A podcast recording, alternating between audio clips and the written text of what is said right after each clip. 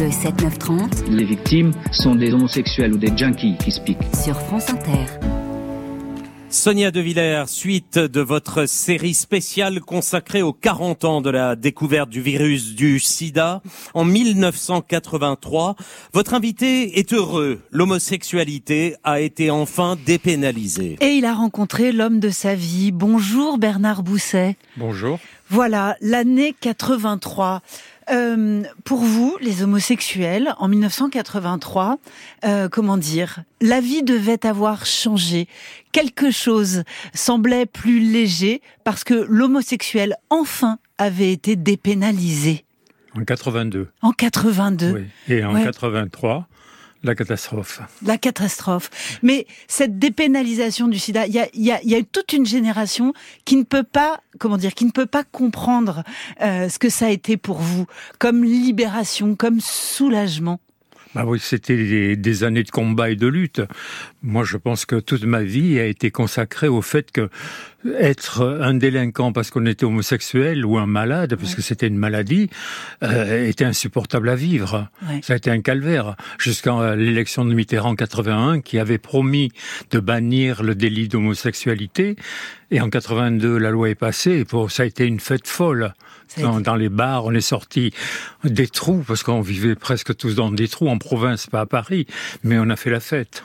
Écoutez, les, les dossiers, cet extrait des dossiers de l'écran, c'était sur Antenne 2, 1984. Euh, pour la première fois, la télévision française consacre un débat public à être homosexuel en France. Écoutez ça. C'est un, un routier qui, de Marseille qui nous dit pourquoi n'y a-t-il pas euh, d'autres oui. personnes que des personnalités sur le plateau? Je suis routier homosexuel et il précise pourquoi certaines municipalités ont actuellement des brigades anti-homosexuelles la nuit et il donne un exemple, Aix-en-Provence. Et cela semble être corroboré par un appel d'un détective privé, je le laisse pour ce qu'il a prétendu être, qui dit l'homosexualité est révoltante. Nous avons créé avec des collègues de la corporation un service chargé de nettoyer certains quartiers de Nice de ce fléau, entre guillemets bien sûr. Voilà, la communauté homosexuelle française, et pas que française évidemment, mais marquée dans sa chair par ces années de, de peur, de clandestinité, euh, euh, traquée en réalité. Oui, ça continuait. C'est pas, pas parce que la loi était passée qu'il n'y avait pas des rafles. Il y avait des contrôles de police. Dans les bars, il y avait des, oui. des PV. Bon, on était encore contrôlé en permanence.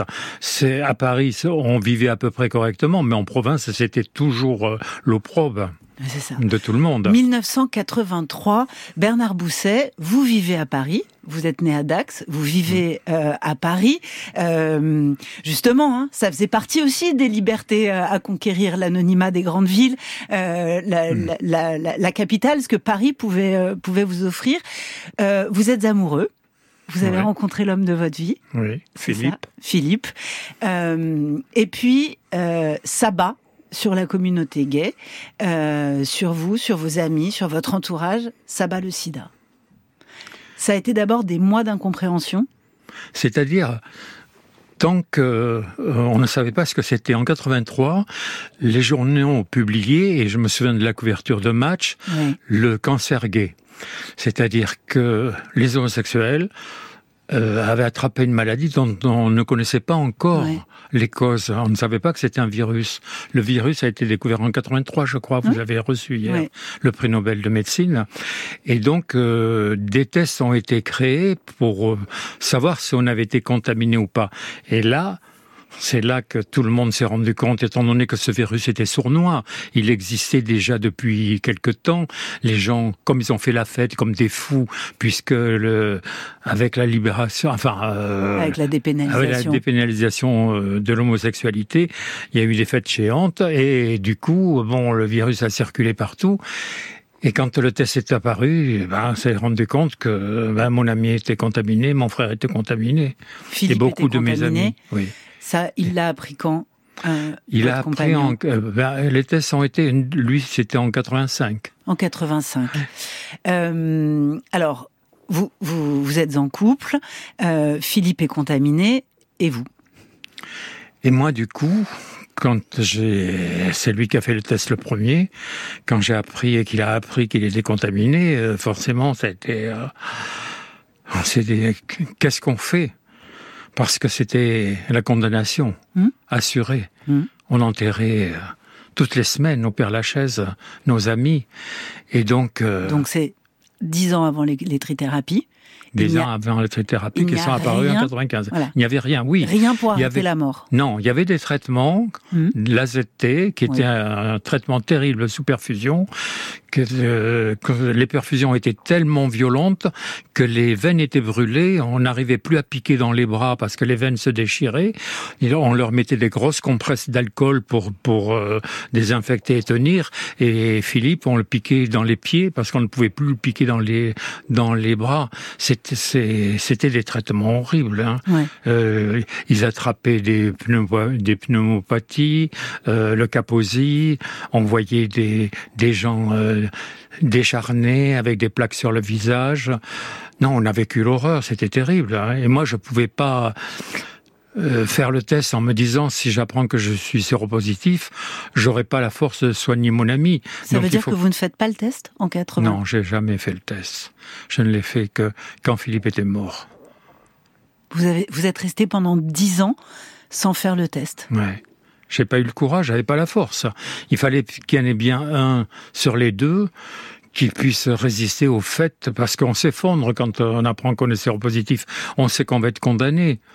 Moi, les traitements qu'il subissait et tout, euh, il fallait pouvoir supporter ça. On pouvait pas être deux à être soignés parce que quand on était séropositif, on avait un traitement de mm. d'AZT qui était un mm. traitement mm. épouvantable qui ne soignait pas d'ailleurs. Mais on a tout essayé. Il y a eu il y a eu des protocoles où on injectait des des anticorps. Hum, ça ne marchait pas non plus. Rien n'a marché jusqu'à la trithérapie en 95. Mm. Mais jusqu'en 95, on a enterré tout le monde. Moi, la même année, j'ai enterré mon ami et mon frère en 94. Alors, votre frère qui était séminariste qui a été séminariste et qui a été au, fonctionnaire. Voilà, au fonctionnaire. Euh, et euh, qu'il a appris quand? La, même année que Philippe Il a appris deux, ans après. Il a beaucoup tardé à faire le test. Ils avaient tellement peur, mais qu'il fallait le faire quand même quand euh, ils avaient des, problèmes pulmonaires. C'est le médecin qui est obligé. à faire le test. Donc euh, il a appris là aussi qu'il était séropositif et il est mort la même année que mon frère. Alors évidemment, on, sent dans votre voix la terreur de ces années-là, euh, une, terreur psychique, une terreur euh, physique, euh, ne serait-ce que de vivre entouré par la maladie en permanence, jour et nuit. Est-ce que vous avez le souvenir aussi d'une forme de, fraternité, de solidarité très forte au sein de la communauté gay Ah oui, oui, oui. Là, on n'était plus une communauté, on était une tribu. Une on était une tribu pour faire la guerre. On a créé des associations. Il y avait ACT UP, il y avait euh, Aide. Euh, j'ai créé le SNEC justement parce qu'il y a eu de gros problèmes pour la prévention. On va en parler. Ouais. Ouais, Donc euh, ça a été, on était très très solidaires. Oui, il y avait des congrès partout. On allait au ministère de la santé. Euh, à l'époque, c'était Barzac, je crois, la, la ministre de la santé, qui n'y comprenait rien d'ailleurs, personne n'y comprenait rien, mais nous on était fous furieux. Je me souviens un jour, il y avait une réunion avec ACT UP, Aide et d'autres associations, les Sœurs de la Perpétuelle Indulgence et tout ça, où on parlait de prévention et on voyait l'impuissance des pouvoirs publics. On demandait de la prévention partout, on demandait à ce qu'il y ait des affiches, qu'il y ait des préservatifs distribués, c'était interdit. Hein distribuer des préservatifs, c'était sanctionné par euh, un PV. Et donc je me souviens, euh, fou de rage, on s'est tous levés, on a renversé le bureau du ministre. Mais euh, bon, on a fait euh, Act Up, euh, envoyer du sang sur les murs. Euh, c'était violent, hein, c'était très violent, mais parce qu'on était au désespoir de tout. C'est ça. Bah ça n'a ça n'a pas sauvé ni Philippe ni votre frère, mais ça a sauvé des centaines de milliers de de voilà, gens, de gens derrière. Derrière, oui. Derrière, grâce à vous. il est 9h19, vous écoutez France Inter. Suite de cette série spéciale hein, d'interviews consacrées aux 40 ans de la découverte du virus du sida. Euh, l'interdiction de la distribution des préservatifs. On en parle justement avec vous, Bernard Bousset.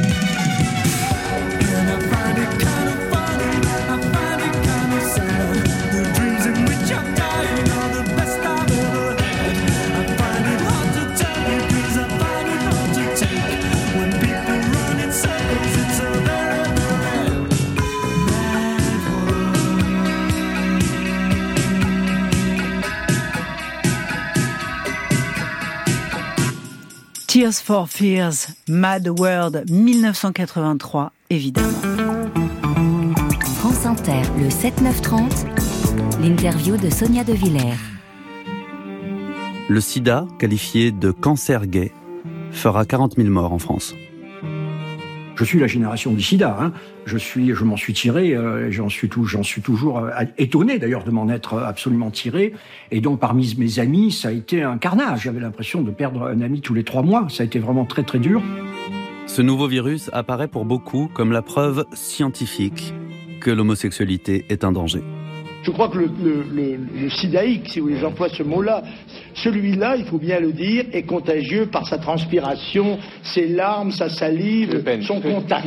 c'est un espèce de lépreux, si, vous voulez. Et celui-là, je souhaiterais qu'il soit dans un centre, avec un personnel spécialisé, avec des règles d'hygiène strictes, ça, c'était la voix de Jean-Marie Le Pen. Ça, c'était Jean-Marie Le Pen à la télévision française en 1987. Euh, vous venez d'entendre un extrait d'un documentaire qui s'appelle Homo en France et qui va faire l'ouverture de la soirée ce soir de France 2. C'est un film d'Aurélia Perrault. Vous avez entendu la voix de Vincent de Dienne. Vous avez entendu le témoignage de Gérard Haro, ancien ambassadeur de France aux États-Unis et Jean-Marie Le Pen, les sidaïques, les lépreux en 1987. Et si je signale cette soirée ce soir, c'est que d'abord France Inter est partenaire hein, de ce film Homo en France et nous en sommes fiers. Et que par ailleurs, c'est suivi d'un deuxième documentaire, celui de Dariane Chemin et d'Emmanuel euh, Hamon, euh, homosexuels, les derniers condamnés, et Bernard Bousset qui est face à moi, qui a 81 ans. Vous êtes magnifique à 81 ans. Moi, j'aimerais bien vous ressembler à 81 ans. Me dit les derniers condamnés c'est moi. Et en effet, on peut vous voir ce soir à la à la télévision. Bernard Bousset, vous avez dirigé un sauna, vous avez dirigé des bars qui ont été des lieux de convivialité absolument extraordinaires au cœur du Marais, le quartier gay de, Paris. En 90, vous avez fondé le syndicat national des entreprises gays, justement pour se battre, se battre et faire que ces lieux-là ne soient pas que des lieux de fête, mais aussi des lieux de prévention. Oui, donc quand le sida, donc, euh, il n'y avait pas assez de prévention, on se battait et des établissements et des, associations pardon, qui distribuaient des préservatifs étaient sanctionnés par des PV parce que c'était interdit. On ne trouvait même pas les préservatifs en pharmacie. Hein.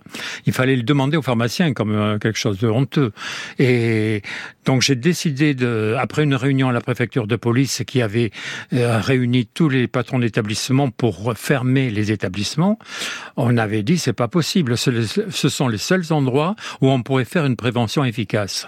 Donc c'est là qu'on a décidé de créer le SNEG pour euh, se battre et euh, avoir de la prévention à l'intérieur des établissements. C'est ça. Alors ces établissements, justement, qui ont été des lieux euh, si particuliers et qui ont tellement marqué la mémoire de la communauté homosexuelle, ça a été des lieux de contamination, ça a été des lieux de prévention, ça a été des lieux, on en a parlé, hein, de cette fraternité de la communauté gay. Il faut savoir que c'est aussi toute une génération d'homosexuels qui a, comment dire, été massivement aussi chassés de leur euh, de leur famille, c'est-à-dire des individus qui ont été extrêmement euh, isolés, souvent parfois répudiés. Complètement. Quand j'allais à l'hôpital euh, voir Philippe, je voyais votre compagnon oui, mon compagnon, pour moi c'était tellement évident. Il y avait des services entiers qui étaient consacrés au sida. Et dans les chambres, il y avait des, des, malades du sida qui ne recevaient jamais de visite. Ah les, les familles les avaient totalement rejetés. Pour, le, pour la mort de Philippe, sa famille n'est même pas venue. Je me souviens qu'un jour, il était... En 94, il est mort. Oui. La famille n'est pas venue. Un jour, il me disait, je, parce qu'il avait été chassé, parce qu'il est homosexuel, hein, il avait été chassé de sa famille, et, et il m'avait dit un jour qu'il n'était pas bien. Je voudrais appeler ma maman. J'ai dit, bah, écoute, appelle-la. Il m'a dit, mais j'ose pas. Et il, j'ai dit, appelle-la. Donc, il fait le téléphone, il tombe sur son père, et il dit, c'est Philippe. Il a raccroché au nez. C'est terrible hein, pour et Il était déjà gravement malade à ce moment-là. Il était malade, il voulait, il voulait voir sa mère une dernière fois. Et il l'a pas vu. Ouais. Et vous avez l'impression que au sein de la communauté, justement, je suis, je suis extrêmement émue par ce que vous racontez, euh, vous vous êtes euh, substitués euh, les uns les autres, Ah justement, à ces mères qui avaient répudié leur fils, à ces pères qui raccrochaient au nez de leurs Ah enfants. oui, nous étions, euh, on compensait tout ça. On, on apportait des vêtements, on lavait le linge de malade, on, on allait les. Moi, je me souviens de des regards avec une terreur dans les yeux quand je passais dans le couloir et que je voyais, ils me regardaient comme ça et dans les yeux, on voyait la terreur. Ça- Moi, j'aurais voulu oublier tout ça. Bon, ça revient, ça m'émeut, ça me. Ouais, c'est ça parce que parce qu'en fait, on, euh, euh, bon, euh, les homosexuels qui n'ont pas succombé au ravage de ces années-là, ils vivent quand même avec ces fantômes. Ils vivent, à enfin, jusqu'à la fin de leur vie, ils porteront l'image de de ces fantômes qui sont morts du SIDA Il y les a uns beaucoup après de les autres. fantômes que l'on porte. Ouais, Moi, à 81 ans, je porte beaucoup de fantômes. Il n'y a pas que cela. J'étais condamné parce que j'étais homosexuel. Mm. également. Mais on a été les, Donc les flics, donc les juges. les juges, Ouais. on a les, par- les, les malades, hein, Mm. puisque euh, pour l'OMS, on était malades, il fallait nous soigner. Ouais. Quand des parents apprenaient que Les nous- fonctionnaires, les ministres, ça fait beaucoup. ça fait beaucoup, oui. ça fait des Les combats. médecins qui ont refusé de vous soigner au départ. Il y en a, oui. Ouais. Heureusement qu'il y a eu des médecins courageux. Le docteur euh, Rosenbaum, Oui, Willy des- Rosenbaum, on en oui, a parlé hier qui a en été un de des premiers à chercher des traitements. Je me souviens, le pauvre, jour et nuit, on l'appelait, il était toujours disponible. Il a soigné beaucoup de mes amis qui sont morts. hein. Moi, j'ai perdu. Il me reste deux amis rescapés de l'époque qui ont mon âge. Il y a eu en 1994, c'est-à-dire juste à- au moment de l'arrivée des trithérapies. D'ailleurs, on peut le dire, Philippe, Philippe, votre amoureux, Oui. il, il est mort juste avant les, Ah là les- là, les oui. trithérapies. C'est ça. Et, et en fait, il y a un spot euh, d'Act Up, un spot de pub à la télévision, et c'est un, un- un- un déjeuner à la campagne. Et c'est une belle table, et il y a une vingtaine de convives, et la table est gaie, elle est joyeuse. Et l'année d'après, eh ben, il y a une chaise avec quelqu'un qui manque. Et l'année d'après, il y a plusieurs convives qui manquent. Et à la toute fin, il reste une personne toute seule à table. C'est ce qui m'est arrivé. À vous Oui. En fouillant dans les photos, parce que j'ai, euh, suite à euh, l'interview d'Ar- d'Ariane D'Ariane Chemin, Chemin. j'ai cherché parce que dans des photos, j'avais déménagé, tout était dans des cartons, et j'ai retrouvé une photo dans Noël où on était 14. Et sur les 14, j'ai vu qu'il restait que moi. Merci Bernard Bousset. Merci à vous. Merci beaucoup d'avoir été mon invité ce matin. C'est la fin de l'interview, Nicolas. Vous êtes à Bah, je Cannes vous- je, oui, et je vous embrasse très fort. Embrassez très fort votre invité pour Bah moi oui, aussi. je suis très émue. Ben, on l'entend et on, et on le comprend. Merci infiniment, euh, Sonia.